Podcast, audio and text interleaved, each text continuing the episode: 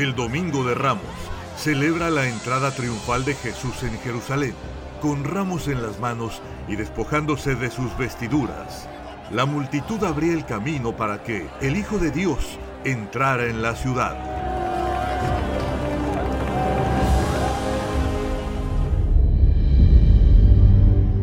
Y una vez más, este día tan especial será recibido para que se produzca la entrada triunfal de Jesús en su vida.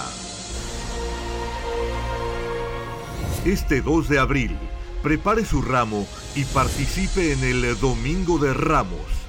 Además, estaremos dando el grito de victoria para determinar el éxito en su vida.